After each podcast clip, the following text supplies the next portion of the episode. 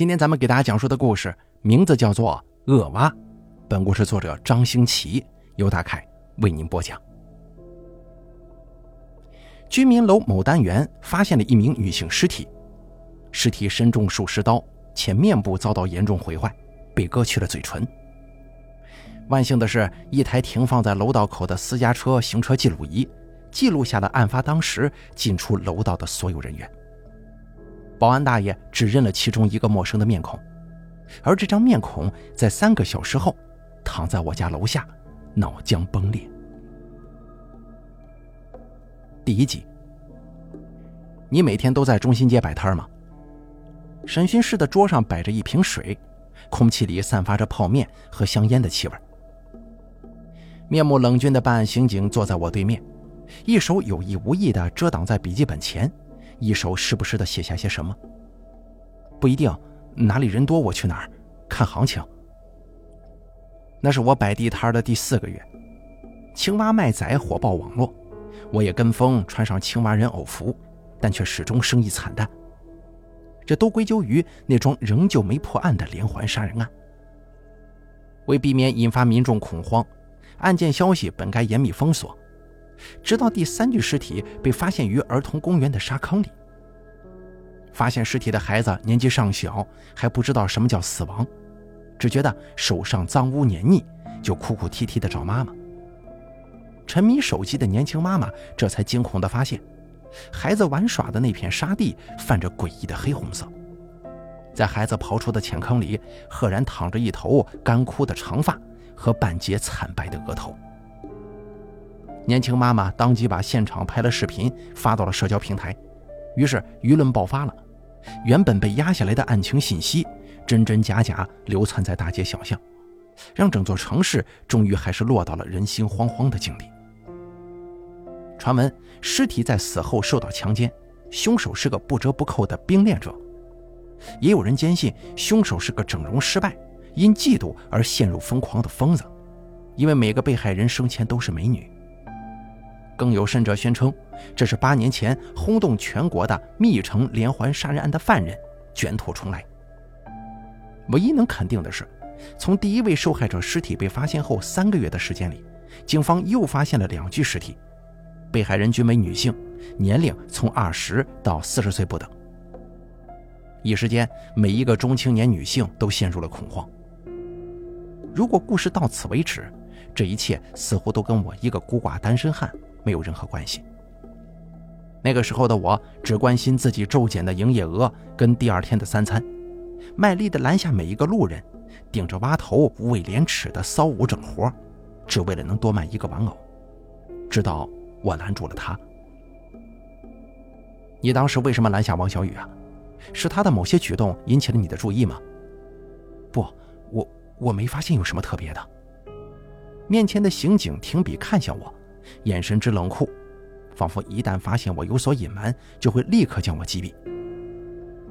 我努力回想五小时前的种种，那个时候一切还没发生，只不过是跟之前的每一天无甚不同的平凡日常，现在却显得模糊不清。不对，我当时确实多看了他一眼。为什么？我想起来了。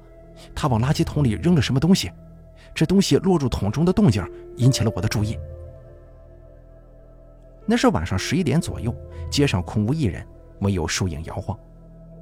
我一边可怜今天的营业额，一边在街角与玩偶服的拉链苦苦斗争。直到我听见了一声锐响，那是重物与铁皮撞击发出的声音，在寂静无人的夜晚格外刺耳。道路尽头出现了一个男人。小哥哥，泡泡机要不要？三十一个。虽然看轮廓像是个不会对儿童玩具感兴趣的年轻男性，可是被贫穷冲昏头脑的我，还是硬着头皮迎了上去。对方似乎没发现路上有人，见我窜出来，明显身形一顿，随即加快脚步，意图离去。心里咬定这是今天的最后一单，我就越发死缠烂打了。哎，别着急走啊，买个小玩具送女朋友嘛。哎，看你长得这么帅，算你便宜点二十块钱卖你，就二十，怎么样？来人终于停下了脚步，扭头看来，只是他看的不是商品，而是我。忽然间，他跨步走近我，玩偶服内的视野全部依赖蛙嘴，他猛然凑近的脸遮挡了光源，我因此只能看到他忽明忽暗的眼睛。那双眼睛宛如溺于深渊的恶鬼，此刻正穿过玩偶服不足五厘米的开口，死死地盯着我。第二集，就为了二十块钱，我真是瞎了心了，竟然主动去招惹他。我后怕的舔了舔自己干裂的嘴唇。我们派人去检查了那个垃圾桶，里面是一把小厨刀。或许是为了安抚我的情绪吧，刑警把水往我这边推了推。可是他说的话使我越发不安了。小厨刀？难道他就是用那把小厨刀把居民楼里的那个女人给……对方没有回答，只是沉默的看着我。那天晚上，直到我一身青蛙套装，踉踉跄跄的逃回家里，才发现自己早就被汗水给浸湿了。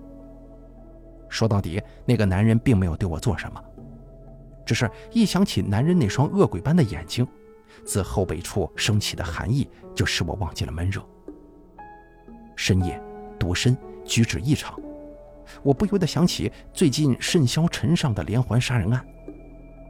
慌乱的呼吸声充斥在这个不足二十平的出租屋里，家具只有一张床跟一张折叠矮桌，地上凌乱地摆放着我攒下的纸壳瓶罐，唯有一扇老旧却宽敞的木窗给屋内带来光亮。看着这狼藉一片的狗窝，我只想好好睡一觉，可是就连这点愿望，我都实现不了了，因为玩偶服的拉链坏了，这套滑稽的青蛙装像是焊在了我的身上一样。怎么也脱不下来。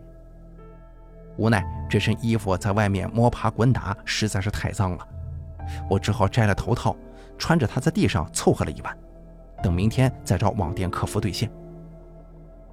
地板冷硬，我睡觉又怕光，于是我在睡前挑了几张干净点的纸壳，地上一垫，身上一盖，脸上一遮，才艰难的睡去。直到我被一阵窸窸窣窣的声音给吵醒。我本以为是家里闹老鼠了，正要翻身重回梦乡，可眼睛却无意间瞟过纸板缝隙，惊出了一身冷汗。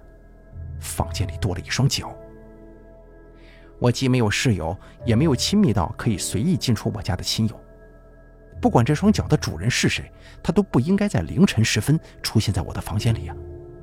我本能地想起晚上的那个男人了。得益于垃圾场一般的杂乱环境。他似乎并没发现穿着玩偶服躺在纸板堆中的我，而是率先向床的方向走去。我屏住呼吸，尽可能地伪装成一坨安静的垃圾，只微微移动手指在地面上摸索，试图摸到什么可以用作武器的东西。但是那双脚却先一步停在了我眼前，然后一脚跺下。比起疼痛，最先袭来的是内脏被急速挤压所带来的呕吐感。仿佛自己是个解压小玩具，内容物在瞬间被呕出身体，灵魂也随之抽离。直到姗姗来迟的痛觉神经唤回了我的意识。纸板滑落，始作俑者正居高临下的看着我。他慢慢的俯下身来，掐住我的脖子，开始用力。我不明白，我区区一个靠摆地摊讨生活的社会厨余，怎么就落到了要被人入室追杀的地步呢？随着氧气逐渐耗尽，我眼前开始闪烁播放走马灯，比如晚上吃的拌粉跟中午吃的盖饭，前天带孩子来买青蛙气球的美丽人妻，跟上周买的猪头肉、小啤酒。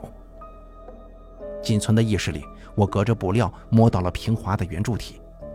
回过神来，我手中攥着破碎的啤酒瓶，而刚才还骑坐在身上的男人已经捂着颈部跌坐在地了。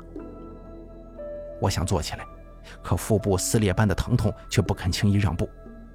黑暗中只有两个人痛苦的喘息声，像垃圾堆里两只垂死的蟑螂。我多想就这样躺下去啊！或许这场莫名其妙的死斗不过是一场噩梦罢了。只要我使劲闭上眼睛，再睁开，就是平凡安宁的一天。我甚至幻想着对方能够幡然醒悟，哪怕说一句“对不起，搞错了”，就此安静退场。我也立马能够原谅他，只可惜命运不曾垂怜。窗外的天光照在那张陌生的脸上，足以让我看清他不死不休的眼睛。然后，便是动物最原始的搏杀。第三集。然后你就失手把王小雨推下楼了吗？他想要我的命，我没有别的办法。我清楚的知道，在那个时刻，生死只是概率。两个力量相当的成年男性之间拼尽全力的互殴，已经顾不上预谋了，一切只为求生。我我这算是正当防卫吗？毕竟他都闯进我家里了，他还把我打成这样。伤情鉴定显示，我左侧第七、第八，右侧第四肋骨骨折，各种皮肉伤数不胜数。其中最严重的颈部软组织挫伤，与王小雨的手部尺寸完美匹配。刑警并不回应我的疑虑，只是继续提问：“你真的对王小雨这个人毫无印象吗？我难道应该有印象吗？”然而他口中丢出的名字却如一道雷火一般，震得我耳目眩晕。薛丽丽，你还记得吧？薛丽丽。八年前，我二十三岁，又谈了一个三年的女朋友，名叫薛丽丽。那个时候，我在汽车店当学徒，而她则是家政公司的新人保洁。尽管我们每天累死累活，也只能勉强温饱，但只要有彼此的陪伴，日子就有盼头啊！毫不夸张地说，我爱她胜过一切。那天是圣诞，也是我们的恋爱纪念日。早在一个星期前，他就开始明里暗里试探我是否准备了什么浪漫惊喜。我只是装聋作哑，在看着他气恼的样子，暗自偷笑。他不知道我攒了两个月的钱，只为那一天。可是，一切似乎早有定数了。修车店那天，本来应该当班的人忽然请假，我不得不临危顶上。到下班的时间都已经晚上九点多了。等我绕路取回提前预定好的蛋糕与鲜花，赶回出租屋的时候，已经是晚上的十点半了。不要紧，十二点没过就都是圣诞节，他不会怪我的。我一边上楼一边想象着他惊喜不已的样子。可当我终于走到出租屋门口的时候，半开的房门却犹如一桶冰水浇灭了我的美梦。我强作镇定地推开门，唤着女友的名字，可惜无人应答。房间里充斥着一股刺鼻的异味，越靠近厕所就越强烈。终于，我找到了她，手里的蛋糕与花也落在了地上。我看到他一动不动地瘫坐在马桶边，原本动人清澈的双眸变得灰黄了，而他的半张脸只剩下一片模糊的血肉，勉强能看出两排裸露的牙龈与一截垂落的舌头。耳边摇晃着我去年圣诞送给他的珍珠耳环。警方很快封锁了现场，案发现场就是这间出租屋，女友死于窒息，作案工具是客厅垃圾桶里的一条崭新的领带。从女友的购物记录当中找到了这条领带的付款记录，那是他给我准备的圣诞礼物。地上有拖拽的痕迹，应该是犯人把女友勒毙之后，再将其拖到厕所。然后生生割下了他的脸。八年前的密城连环杀人案，一共发现受害人七名，以第一名到最后一名受害人的尸体被发现的时间来计算，两年时间里，凶手几乎保持每三个月一次的行凶频率。当时警方抽调了全国最顶尖的刑侦力量，成立专案组来追查此案，却始终没有抓到凶手。密城杀人案的一大特征便是受害者均为女性。年龄从二十到四十岁不等。除了死者的性别与年龄之外，另一个让我们确认这十八起案件均为同一人所做的关键特征是，他们全都被凶手割下并带走了整片嘴部。薛丽丽是当时警方发现的最后一名死者，自她之后，凶手便销声匿迹，而密城连环杀人案也成了近年来最大的一桩悬案。刑警平静的如同新闻播报员，像是在说着一则事不关己的案件信息，同时也毫不避讳地观察我的神色。我看着他翕动的嘴唇，那些我不敢提及的梦魇从他口中逐字蹦出，轻巧的像个笑话。我终于控制不住情绪，愤怒直冲头顶。你们不配提他的名字，我永远也不会忘记他的，就像你们永远也无法洗脱自己无能的罪名。八年的等待，对于失去所爱之人的生者来说是怎样的炼狱，旁人如何得知啊？八年前你们放弃搜查的时候，没有问过我记不记得；封安撤组的时候，也没有问过我记不记得。从来都没有人问过我，还记不记得？现在你们怎么还有脸问呢？畅快的沉默弥散开来，将多年的怨愤一股脑的吐出之后，我甚至有点期待他们恼羞成怒的样子了。可是面前的刑警并不应声，只是越发认真的审视我。长叹一口气，他终于开口了，眼睛里也有了温度。我必须承认，我一直不相信你。如果真的与你无关，那么我向你道歉。只是这一切实在太过巧合了。第四集。首先，仅仅因为你目睹了他丢弃凶器的场面，他就大费周章的一路尾随你回到出租屋，只是为了杀人灭口吗？那个路段我们检查过，十一点之后商场熄灯，仅靠路灯照明想看清五官并不容易。更重要的一点是，你目睹他丢弃的那个凶器。关于这个凶器的故事让我无法相信，你只是一个碰巧路过的目击者。三个月前的某一天，警方在菜市场后巷发现了王小雨案的第一具尸体。死者是菜市场出名的网红摊主烤鸭西施，二十三岁。烤鸭西施以其甜美的长相和利落的剁鸭刀法赚得眼球，在全网巅峰时期拥有五百万粉丝，算是当地小有名气的网红了。而他的爆红势头却在网友爆出烤鸭西施已身怀六甲后戛然而止。网传他给某农业大亨做小三儿，还意图母凭子贵，脚踹正室。消息一出，网友纷纷脱粉，而他也因为不堪街坊邻居的指指点点而彻底歇业。也正因如此，他的行踪并没有引起旁人的注意，直到尸体被环卫工人发现。尸体胸部有十六处刺穿口，背部五处，面部组织被部分剥离，凶器为丢弃在附近排水管道内的剔骨刀。第二具尸体被发现在人才市场附近的垃圾桶里，死者是附近工厂的女工，二十九岁，刚因为旷工被辞退。工友说，他在老家有个十二岁的女儿跟一个八岁的儿子，原本干活卖力。每个月的工资只留给自己三五百，剩下的都寄回老家给孩子，是个不折不扣的好母亲呢。只是听闻最近他开始沉迷打牌，输光了工资，还把身边人的钱借了个遍，整夜整夜的不回宿舍。一开始还只是迟到早退，到后来直接旷工了。他被发现的时候，腹部有九处刀伤，胸部五处，嘴部被割下。凶器为丢弃在附近垃圾桶里的折叠刀。第三具尸体被发现在儿童公园的沙坑里，死者是一名四十二岁的中学女教师，在市重点高中教授政治，连续三年被评为市级模范讲师，为人一丝不苟，深受学生敬重。这位女教师有一个刚上高中的儿子，就在她负责的班上担任班长。女教师行事风格严厉。尤其对自己的儿子期望甚高，这期望越高，苛责也就越多。甚至有学生隐晦的透露，曾经在班长身上看到多处淤伤。尸体被随意的掩埋在沙坑里，只浅浅的盖了一层十公分左右的沙粒。他腹部十处贯穿伤，胸部六处，背部五处，嘴部被割下。凶器是丢弃在附近花圃里的水果刀。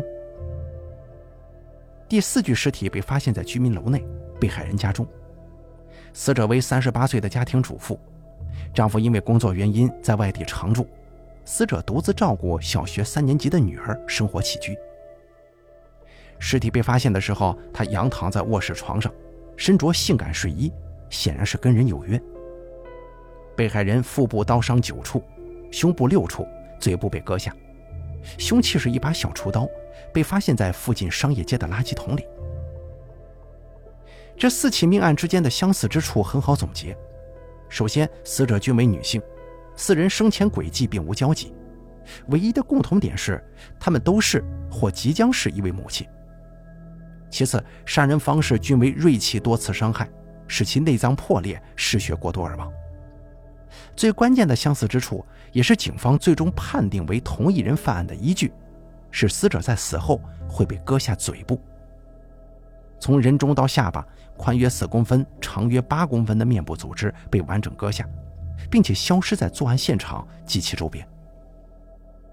比起敲金断铁而成的刀具，人类的身体，尤其是躯干，脆弱不堪。如果只是想要杀人，一刀便足以致命。即便为了保险起见，补个两三刀也绰绰有余了。可是本案的受害人中，身上最少的也有十四处刀伤。由此可以看出，王小雨对死者是有强烈的怨恨的。被害人都不是圣人，通奸、赌博、暴力、出轨，即便遭人怨恨也不奇怪。然而，警方并未发现死者与王小雨之间有任何交集。也就是说，比起对于受害者本身，王小雨真正怨恨的是他们所象征的身份，就是母亲。而王小雨自己的母亲是八年前密城连环杀人案中的第一个死者。第五集，母亲这个角色在王小雨的生命当中很难说她是好还是坏。王小雨的父亲在他三岁那年欠下一屁股债，带着别的女人跑了。那个年代，单亲妈妈的日子比现在还要难过百倍。母亲杨梅没什么文化，十六岁怀上王小雨之后，就一直没名没分的跟着王小雨他爸。他们相伴的日子里，或许一开始有爱，但最终还是被柴米油盐泡得千疮百孔，争吵甚至暴力逐渐充斥在贫穷的屋檐之下。等他发现男人跟小情人跑了。只给当时没有丝毫经济来源的娘俩留下十几万的负债，他才知道一切早已无法挽回。他尝试一边打工一边独自养育王小雨，可催债的人不给他时间，泼粪砸门，逼着他去挣快钱，逼他堕落。他苦苦挣扎之下，最终还是认了命。杨梅变了，痛苦扭曲了他，使他变得贪婪、麻木、喜怒无常。他开始学着打扮。利用自己姣好的面容和纤细的身段，从各种男人那儿要钱，再用男人的钱去打牌，赢了吃排骨，输了打孩子，打完再接着要钱。王小雨在这个苦难的生活当中，习得了独属于他的生存法则。只要杨梅空着手回来，那就意味着一定会遭到一顿毒打。这个时候不能逃，不能躲，也不能藏，还要把衣架、扫把摆在他顺手能够到的地方。因为只要杨梅打的稍有不趁手，就会走得更狠。可只要听到杨梅在楼下喊他的名字，他就知道晚上有肉吃了。他会趁着母亲上楼的时间，摆好调料、洗好碗，再抽空洗把脸。因为心情大好的杨梅会破天荒地亲亲他，喊他宝贝。他长久的苦难跟偶尔的幸福都是杨梅给的，直到他死。杨梅的债主男友们接连好几天没见着这个冤大头，报了警。他的尸体被发现在家里，嘴被割下，脸上一片血肉模糊，腹部有一处刺创口，却不足以致命。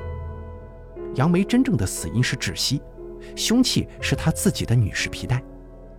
家中一片狼藉，值钱的东西也被洗劫一空，这时警方一度怀疑，这应该是一起入室抢劫演变而来的凶杀案。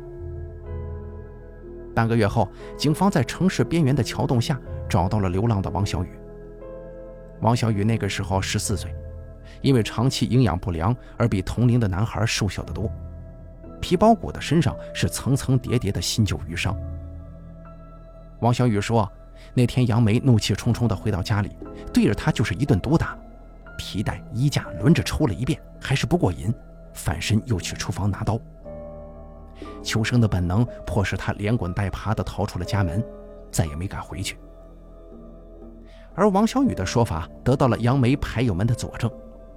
那天杨梅手气尤其的差，走的时候脸色确实不太好。大家都知道杨梅打孩子，个别心软的还试图私下给他塞点钱消消气，却也被他发狂的眼神给生生吓退了。谁都没有怀疑过那个伤痕累累的孩子。只当他是个饱受虐待、现在又没了妈的可怜人。直到八年后，警方在商业街的垃圾桶里发现了那把小厨刀，小厨刀上不仅有王小雨的指纹，跟王小雨案第四位受害人的 DNA，还有杨梅的 DNA。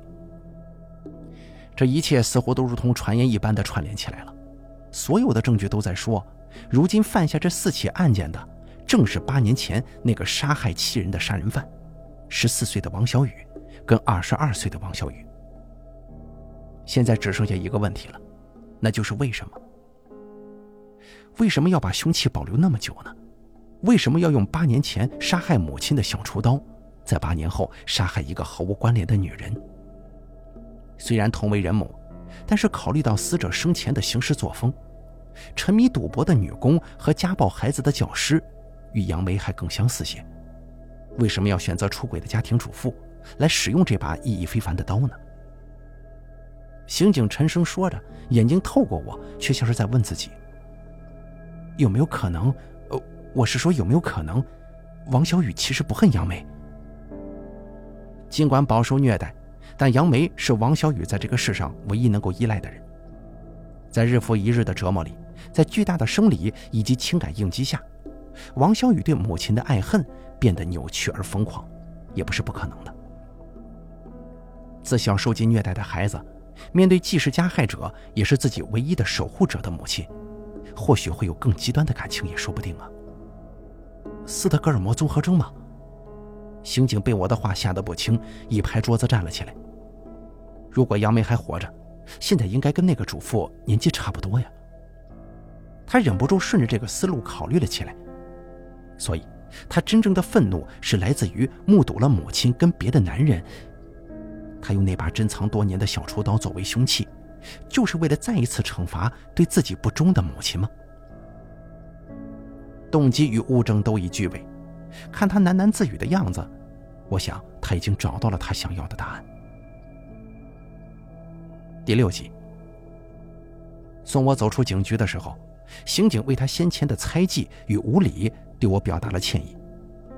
是您找到了杀死丽丽的凶手，让他瞑目，也让我们这些活着的人终于能够睡一个好觉了。我握着他的手，忍不住红了眼眶。拒绝了用警车送我回去的好意，我独自走在凌晨五点的街道上，将手臂、额角的创可贴一一撕下，呼吸着黎明前微凉的空气，忍不住想起与丽丽曾经的点点滴滴。那个时候的我们总是天不亮就得起床，蹬半个小时的单车，气喘吁吁赶到地铁站，只为坐上第一班车。那个时候的清晨。也像现在一样，灰蒙而又清冽。我们两个人并排骑着车，任凭晨间的风每日描摹我们年轻的脸庞。薛丽丽是我见过的最好的人，她几乎拥有人类所能拥有的所有美好品性：勤劳、善良、坚韧、包容。也许因为我从小就被母亲抛弃，由外公一人拉扯长大，我总是不受控制的被这样的女人所吸引。而我最爱她的笑。嘴角弯起的弧度，温柔而诚恳，带着神母一般的慈悲。他们都有这样的笑容，这就是我杀人的动机。时间回到八年前，我打工的修车店隔壁是一家肉铺，对面则是附近唯一的一家棋牌室。每隔十天半个月，就会有一个女人光顾肉铺，笑盈盈的让店家给她称上半斤排骨。给我宝贝儿子煲汤喝。女人名叫杨梅，笑起来嘴角有一个浅浅的梨窝，像是一捧清泉一样，润泽了我的灵魂深处的渴求。她每天都会去对面的棋牌室打牌，于是我开始一边有意接近他，一边偷偷跟踪他，摸清他的住址和家庭。尽管我发现他并不像我以为的那样美好，殴打虐待孩子是他的家常便饭。也为了钱对男人们欲取欲求，可他偶尔也笑着亲吻孩子，一声声的唤他宝贝呀，这就够了。我陆续买了一些冬瓜、南瓜之类易于保存但是重量极大的蔬果，只为留到他路过时谎称吃不完送给他。他提不动，我就帮着他一路领回家去。像她这样的女人早就习惯了男人的馈赠，因此并不会防备。我也就顺带有了进屋的机会。那个时候的我只想靠近他，了解他的更多，却没想过之后应该如何。我无可救药的被生命中未曾拥有过的母性光华所蛊惑，像是一只趋光的蛆虫，只是茫然的遵从本能的召唤，对所将去往的深渊一无所知。直到那天，他脸色铁青的走出棋牌室，我拎着西瓜追上去，却被他一把抢过，在地上摔了个稀烂。那个时候，杨梅已经当我是一条没钱但深情的舔狗，所以他没赶我走。任由我远远的跟着。我看着他走进城中村一个昏暗的楼道，很快就传出了孩子的哀嚎声。他家住在一楼，打孩子的动静，即使在外面也听得一清二楚。这声音我听了无数遍了，每次他排音不好就会这样，连邻居都已见怪不怪。然后声音停了一会儿，就在我以为到此为止的时候，却又响起了我从未听过的。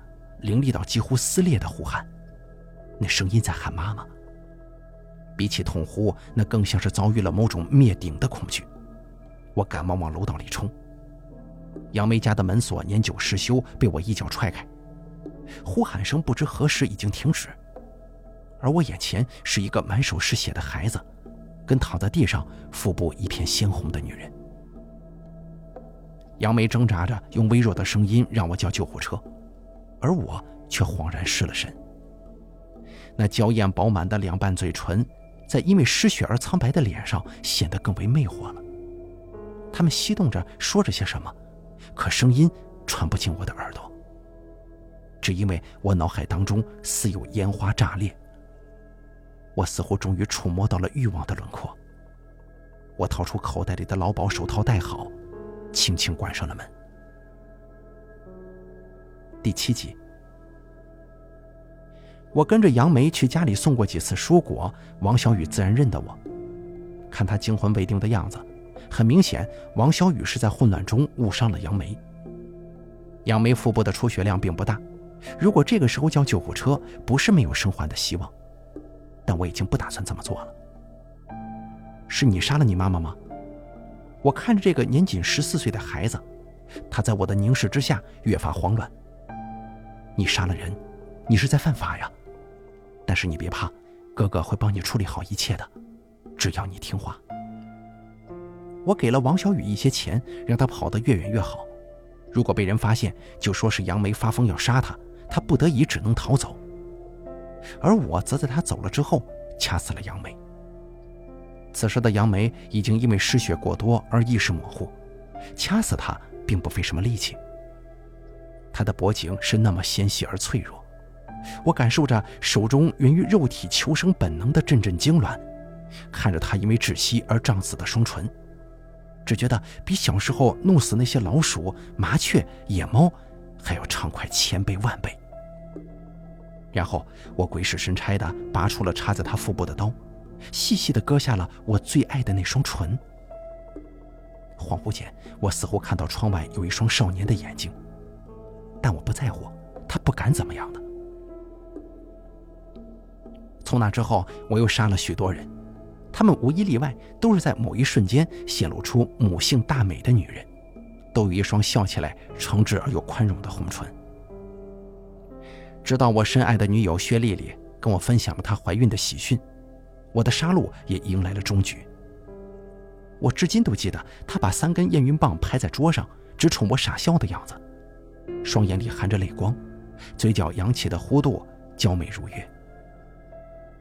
我对于新生命的到来无动于衷，比起孩子，我更在意女友的转变，很难形容那种变化。她还是那个驯良诚恳的女人，喜欢拥抱和亲吻，对轻如鸿毛的甜言蜜语深信不疑。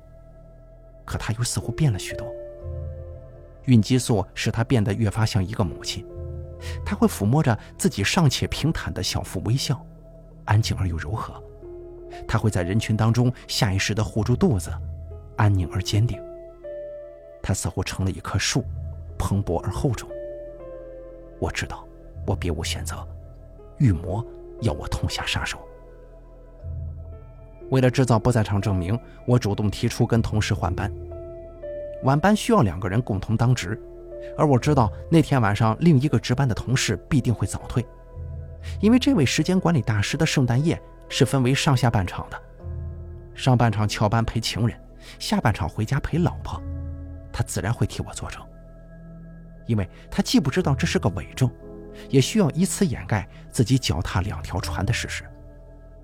于是我提前两个小时回到家中，给薛丽丽她人生最后一个惊喜，让她换上我最爱的衣服首饰，然后在她最幸福快乐的圣诞夜晚，杀死了她。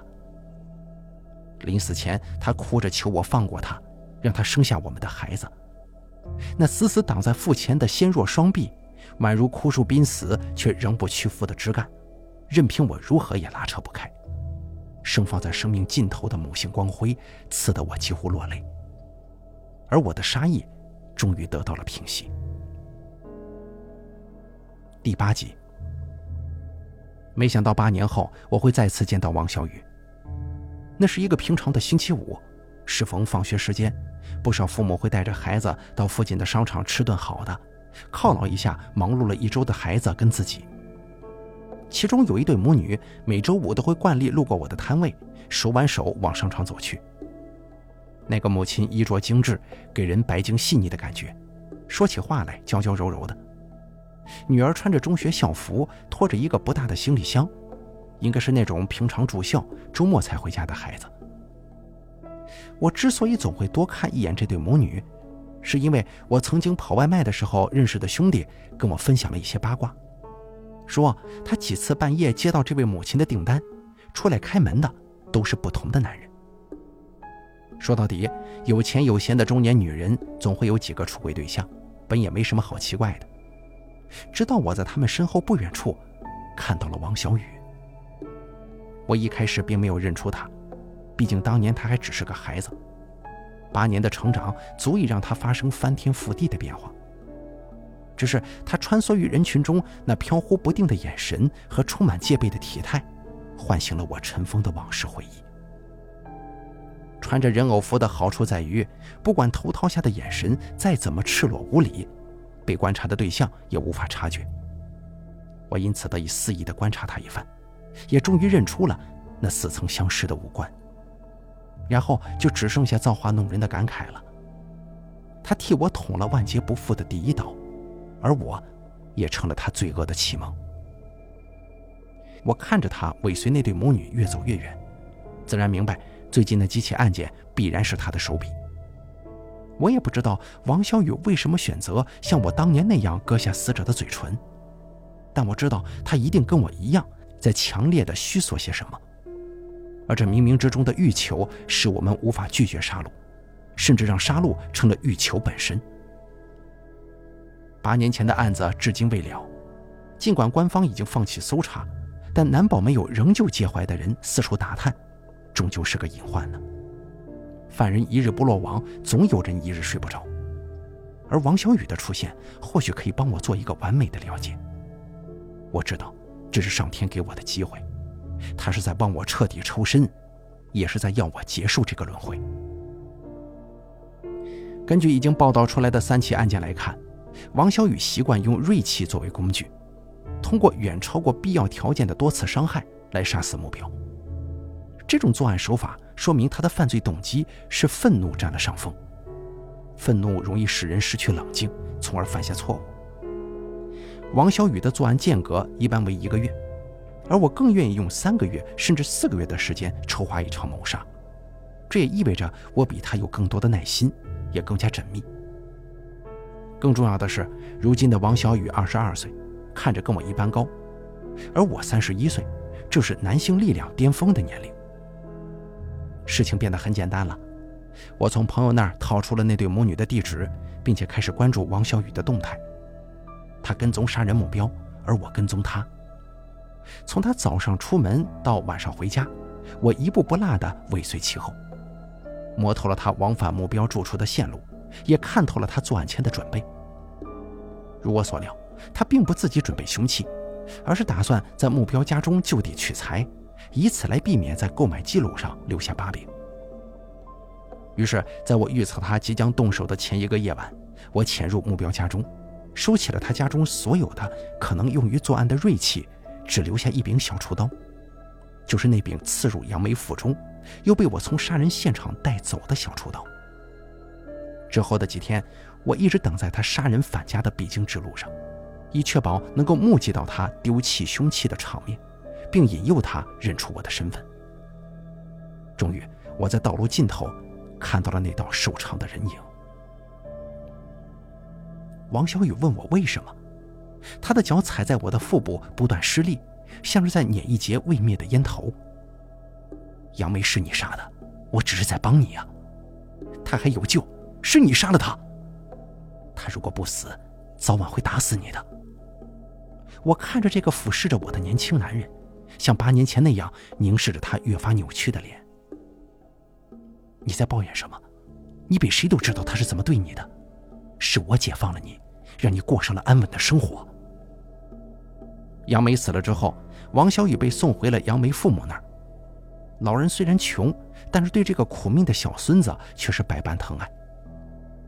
被我说中痛处，他不顾一切地扑了过来，双手在我的颈部收紧。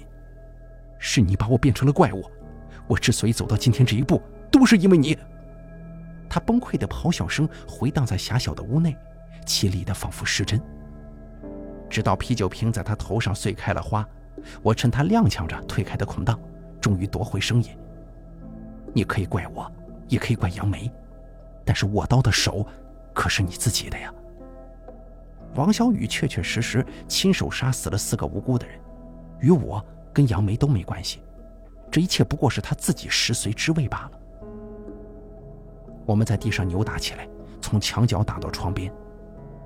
挨下最后一拳，我被狠狠地摔在窗框上。玻璃破碎，上半身甩出窗外。他再次卡住我的脖子，我是被逼的，这一切都是你害的。他的声音融在风中，像在怒斥，又像是在求饶。我，我根本不想杀人的。我看着他涕泪横流的脸，五官与儿时越发重合了，颈部除了窒息感，还有他双手不住的颤抖。我想起杀死杨梅的时候，窗边的那双眼睛，稚嫩又怯弱。像是一只易碎的鸡仔。那个时候他十四岁，瘦弱无力，一方天地里只有母亲。可是现如今已经尝过血腥滋味的王小雨，即使再怎么发狠，他眼中的悲切却仍旧没有褪去。他终究跟我是不一样的，为什么要怕呢？享受和吃喝拉撒睡一样自然的恶欲，为精心挑选的猎物奉上浓烈甘美的死亡，这是我的荣幸。也是我的宿命，而由他替我背下七条人命，用他的死为罪状盖棺定论，是他的荣幸，也是我为他定下的宿命。我掰下窗沿的一片碎玻璃，扎进了王小雨的脖子，一下，两下，三下。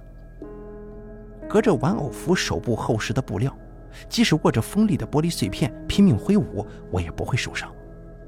而王小雨则是肉眼可见的灰败下去了。不，你想？我听见了自己狂笑的声音。因为我想啊。第九集。两天后，我接到了一通陌生电话，对面的声音似曾相识。我们在王小雨的住所搜出了一个被小心保存的信封。对方开门见山的说。信封里是一沓钱，钱上的指纹跟警局不远处垃圾桶内的创可贴上的指纹是一致的。我猛然想起当初为了帮王小雨出走，随手给出的几张纸币。尽管当时我谨慎地戴着手套，但在那之前，于某年某日某人手中接过纸币的自己，却对后来的犯罪一无所知，自然会留下指纹。可即便如此，但凡王小雨把钱花出去，让他随着资本流动沉入尘世大海，这一时的失误也是无从发觉的呀。只是我怎么也想不到，年仅十四岁的王小雨在外流浪，忍饥挨饿足足半个月，却始终没有花这个钱，甚至留了足足八年之久。我必须承认，仅凭这些证据，甚至不足以传讯你。但你要记得，你终究会为你做过的事情付出代价。好了，咱们本期恶蛙的故事就给大家讲到这儿了，感谢您的收听，咱们下期节目不见不散。